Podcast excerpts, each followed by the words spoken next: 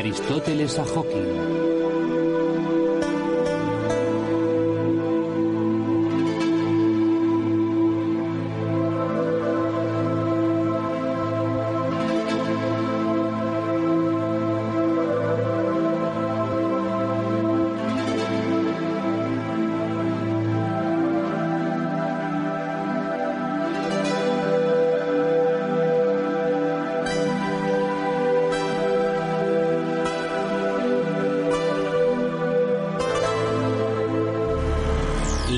Naturaleza es nuestra maestra.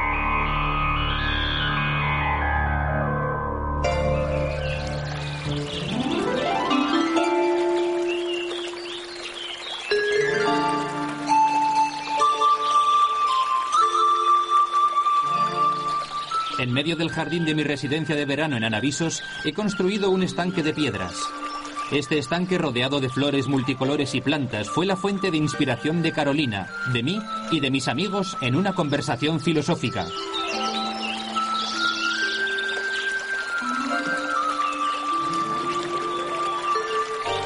Una mañana de verano hablábamos acerca de la maravilla de la creación.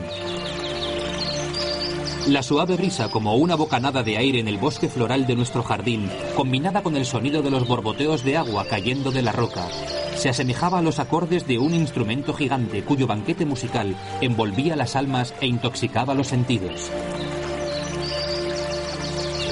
A cualquiera que le interese la estética y las reglas de la física, admitirá que en su reino infinito todas sus leyes se mantienen.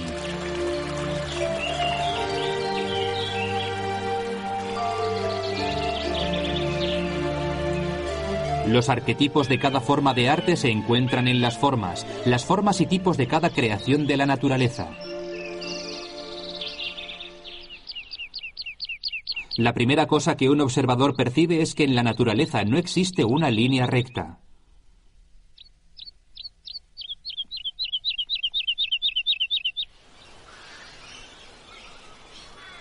La línea recta es en realidad una subordinación mental de una geometría para determinar el trayecto o la distancia que esencialmente sigue un camino curvo.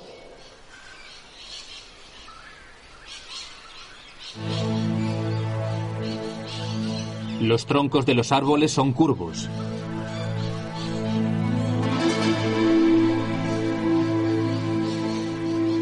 Su trayecto hacia arriba se caracteriza por pequeñas o grandes curvas perceptibles.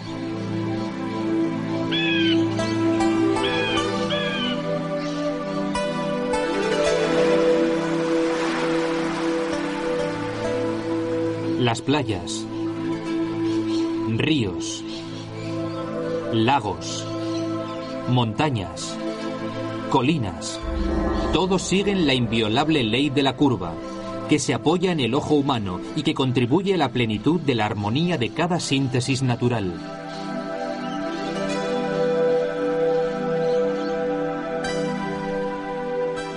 El milagro de la curva es seguro incluso para los productos del mundo de las plantas. Todas las frutas de los árboles y plantas tienen como principal característica la curva. En el reino animal nunca nos encontraremos una línea recta. Y no solo ocurre esto con el reino animal, sino también con todos los tipos de peces en lagos y océanos. En el pensamiento filosófico, una línea recta es una línea recta mental. Empieza en algún sitio y termina en algún sitio de nuestra mente. Este pensamiento no se puede identificar con las leyes de la naturaleza, ni con la tierra, ni con el cielo. Una línea recta real nunca ha existido en la naturaleza. La curva es la línea natural que determina la finalidad infinita de cada creación de la naturaleza. La Tierra es esférica. Su órbita es circular. El sistema solar gira circularmente. Nuestra galaxia gira cíclicamente. El círculo es la representación geométrica de lo eterno, lo inmortal, a través del cual las especies con sus formas experimentan el ciclo de la vida y se transmutan a la vida eterna de su materia cuántica.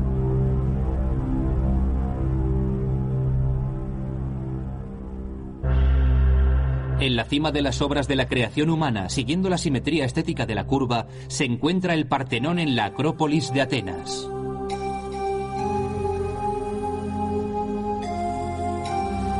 Cuando estudiamos las curvas del Partenón, observamos que el escalón inferior de la base no es una línea recta a lo largo y ancho del templo, sino curvas con una convexidad de 11 centímetros en medio de sus lados más largos y 6 centímetros en medio de los lados más estrechos. Esto valida la gran belleza estética del Partenón. La curvatura del primer escalón se puede observar en los escalones superiores de su base.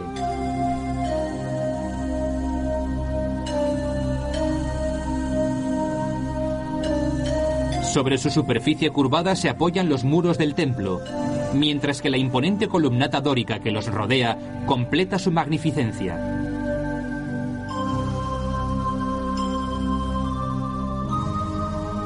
Las columnas de los lados tienen una altura de 1,43 metro 43 centímetros y la base tiene un diámetro de 1,90 metro 90 centímetros. Cada una posee 20 surcos. En medio de cada columna la curvatura del surco aumenta.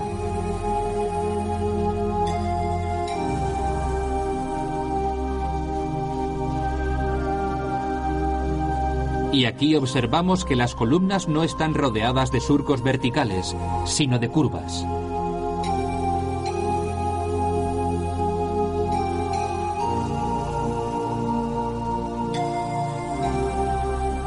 La columnata transmite la curvatura de la base armónicamente a los pistilos y por extensión a los frisos con los triglifos, metopas y cornisas.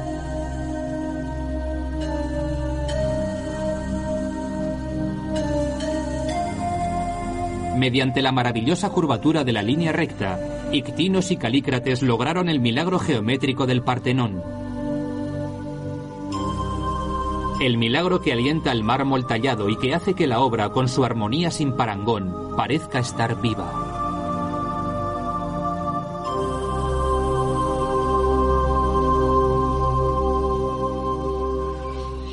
En el reino sin límites de la naturaleza, un segundo canon es la simetría. La excelente medida caracteriza cada creación natural.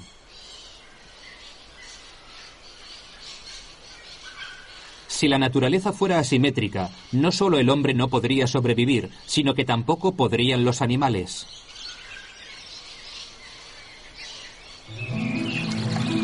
La geometría que gobierna el cuerpo humano, especialmente la cara, en el contexto de la simetría, la belleza, el encanto que un ser inteligente como el hombre es apelado a ejercer cuando es visto en otra persona, es divino.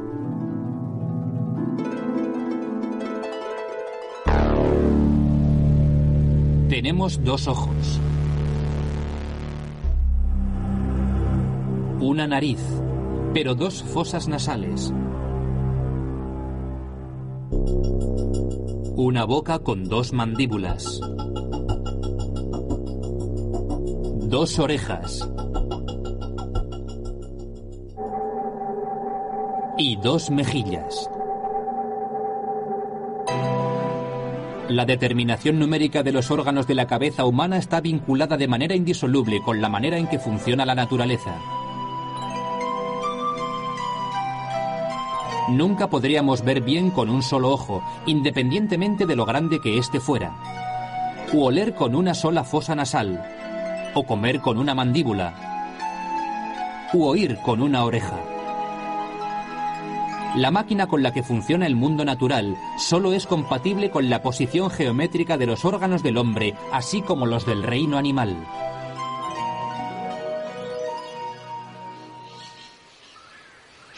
Esta compatibilidad plantea la cuestión crucial de si la evolución de las especies de los reinos animal y vegetal tuvo lugar alguna vez, o si el modelo de cada forma y especie está sujeto a la ley estática de un arquetipo eterno.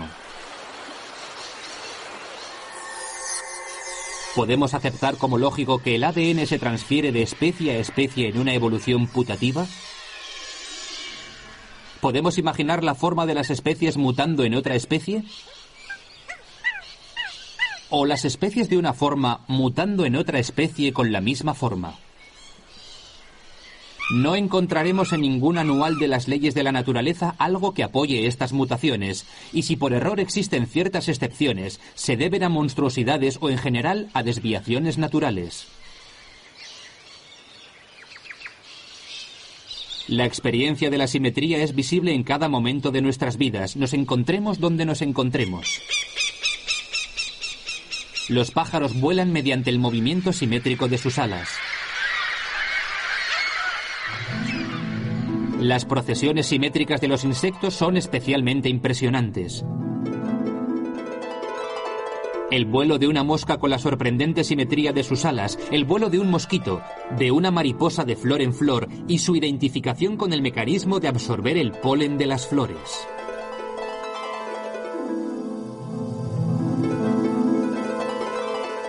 El concepto de simetría de los tipos, el volumen, la forma, la materia, el peso y la manera que la emplean cada órgano animal se puede verificar fácilmente. Los animales carnívoros tienen dientes afilados porque son indispensables para su tipo de alimentación. El cuello del camello es largo, en una ecuación matemática natural con sus pies que también son grandes, en la medida necesaria para que pueda comer libremente. El cuello del oso es corto, casi unido a los hombros, porque tienen las piernas cortas para que pueda oler con facilidad la tierra y al mismo tiempo para mantener el equilibrio cuando se sostenga en sus dos patas, cuando como animal carnívoro busque su comida.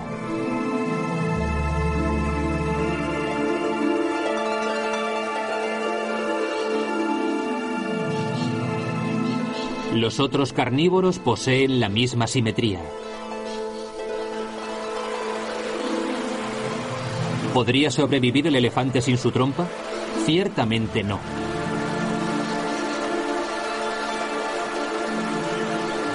Si ese animal, el más grande del mundo animal, tuviera el cuello largo, no podría soportar su enorme cabeza y debido a su peso se desplomaría.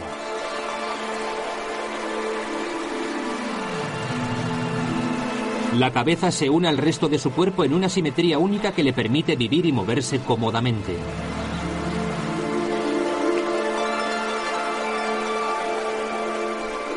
Su sorprendente trompa reemplaza su falta de cuello para coger su comida y llevársela a la boca.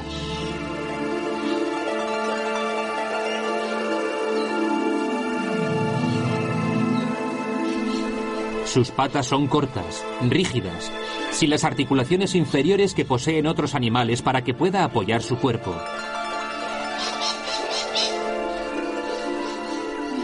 El elefante es herbívoro, ya que nunca podría haber sido un animal carnívoro corriendo por la selva para capturar un animal.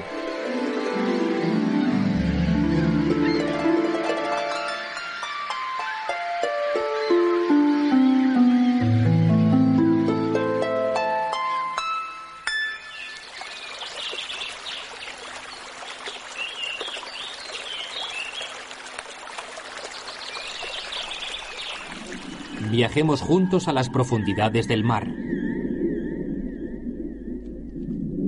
El suelo del océano es un mundo mágico, único, que te hace creer al instante que es mundo del eterno silencio.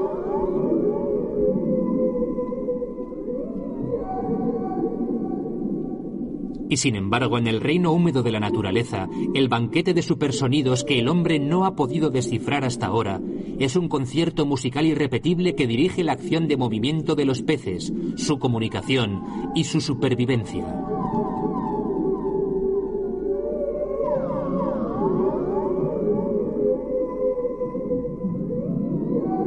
La mente del hombre se detiene ante la belleza geométrica, cromática y morfológica de los seres de las profundidades.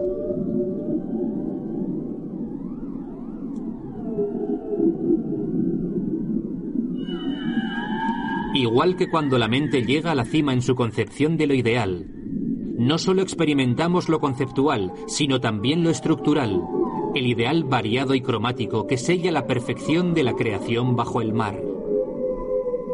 Permitamos que nuestra alma aprehenda los supersonidos trascendentes del festín musical de las profundidades, y a través de las voces musicales de estos seres asombrosos que durante millones de años, desde tiempos inmemoriales, han sido la comunidad del mundo húmedo, intentemos entender cómo la mente de Dios funcionaba cuando separó la tierra de las aguas, y en la línea divisoria de las aguas del eterno arquetipo de la absoluta perfección, creó la tierra y el agua.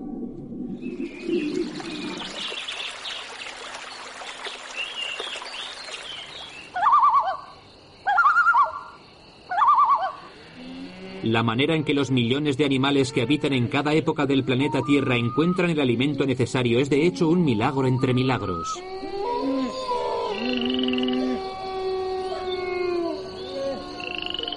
El pensamiento filosófico se vuelve estático cuando examina el cuadro de la creación para comprender la causa y el efecto. Cada especie de animal necesita comida específica y esta comida específica se debe producir en la corteza de la Tierra a través de innumerables reacciones químicas para que sea compatible con lo que cada animal necesita comer. Y no solo los animales, sino todo el reino vegetal también.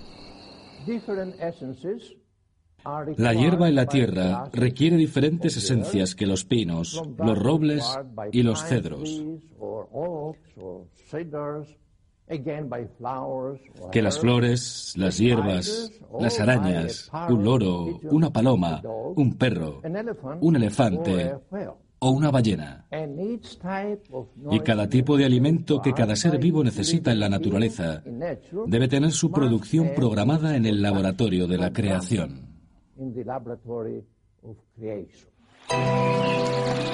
Me pregunto qué cocina prepara la comida para las plantas y las flores.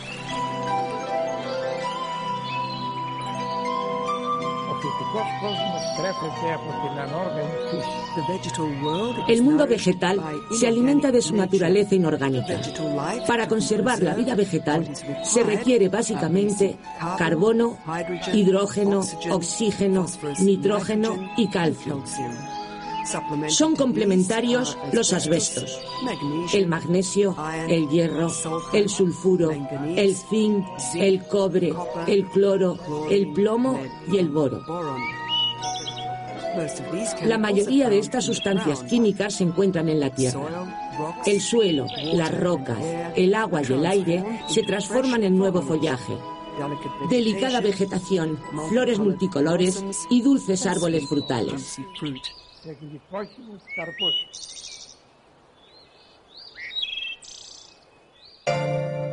Sin embargo, para consumar este asombroso fenómeno de su producción, la Tierra debe colaborar con el Sol.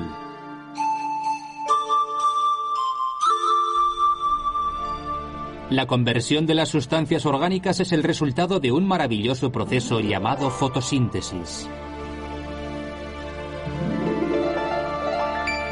El proceso de fotosíntesis se produce de la siguiente manera. Las plantas tienen en sus hojas una sustancia verde, la clorofila. Cuando se expone a los rayos del sol o incluso a su difusión, extraen el carbono del dióxido de carbono disperso en la atmósfera.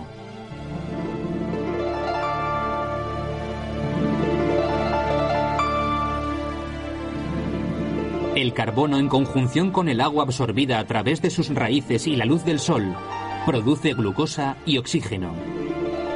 El oxígeno liberado que hace que los humanos adoren el color verde no proviene del dióxido de carbono, sino del agua.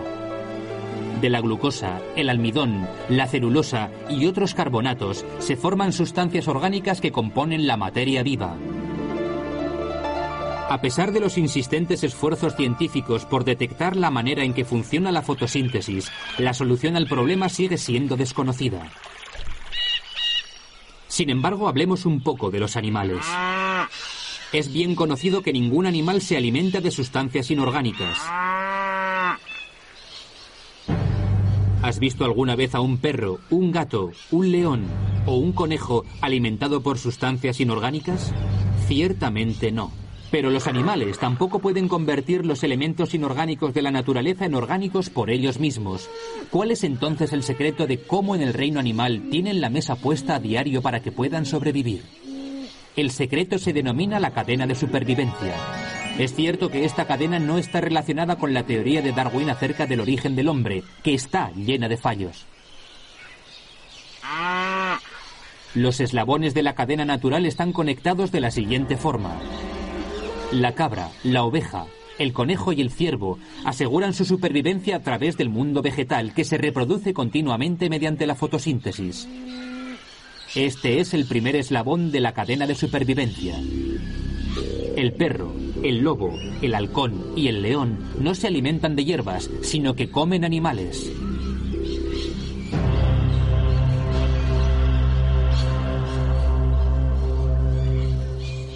Y de este modo vemos en los eslabones de la cadena de supervivencia lo inorgánico convertido en orgánico. Los animales herbívoros comer hierba. Y los carnívoros comerse a los herbívoros. La hierba necesita suelo. Las ovejas necesitan hierba. El lobo necesita ovejas. Una cadena de infinita sabiduría que con interdependencia en su núcleo que enlaza el firmamento con los océanos y los cielos con la Tierra, y el sistema solar con nuestra galaxia, y esta con el universo entero.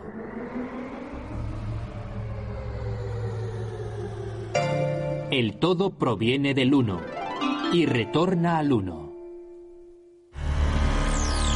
La ley de supervivencia.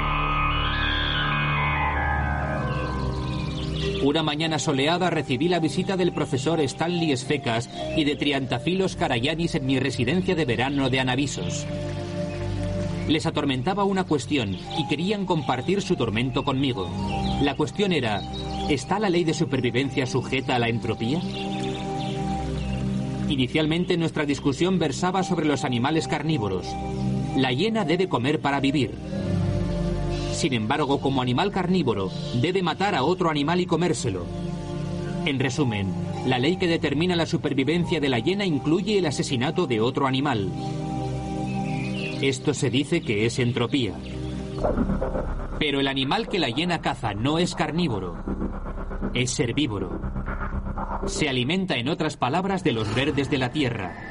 La ley de su propia vida no incluye la entropía. Las hienas cazan a sus víctimas.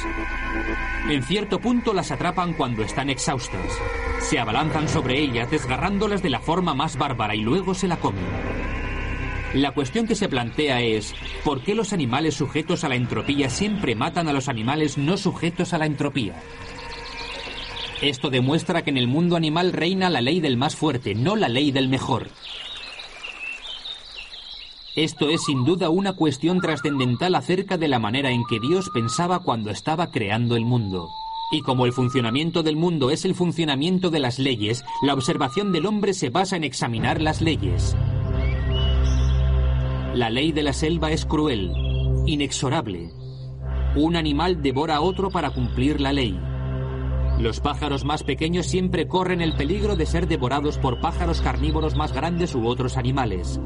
Los peces pequeños devorados por los peces más grandes. El funcionamiento de la ley se encuentra ante nosotros suscitando muchas preguntas.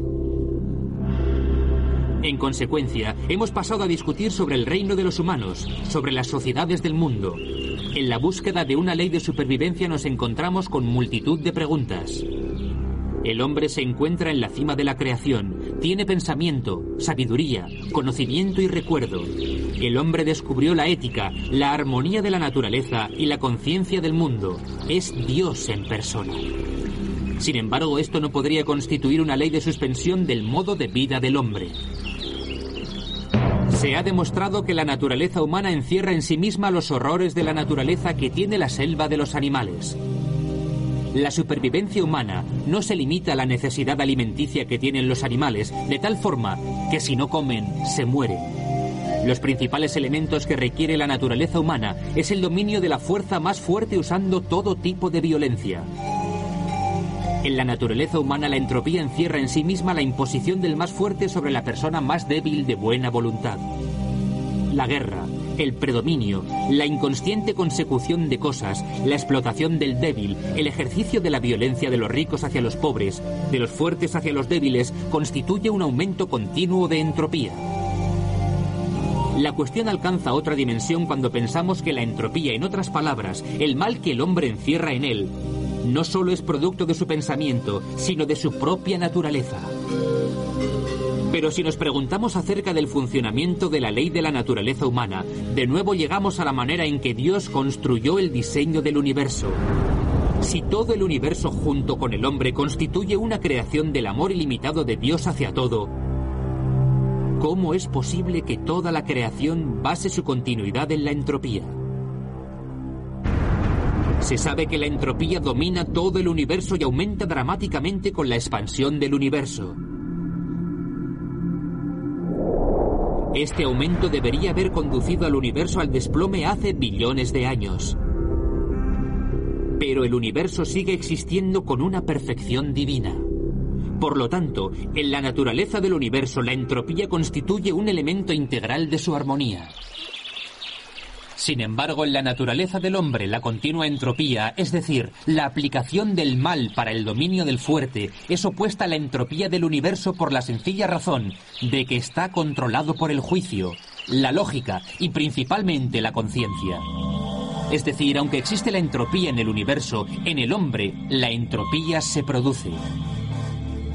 Pero ¿cómo puede ser juzgada esa entropía heredada que está en la naturaleza del hombre?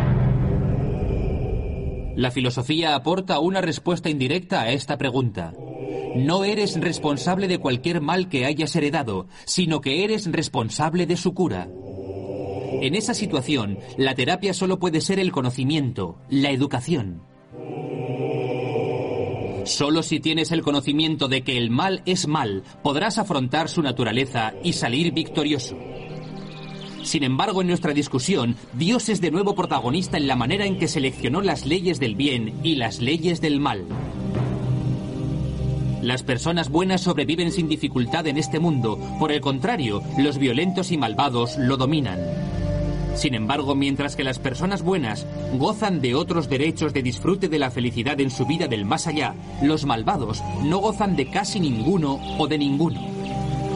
La conclusión final de nuestra discusión fue que Dios construyó las leyes de la creación basándose en el programa operativo de la eternidad y no en nuestra existencia provisional en este mundo. Todo aquello que no podemos explicar acerca de los espectáculos del mundo, intentemos explicarlo dentro de la visión de la vida eterna.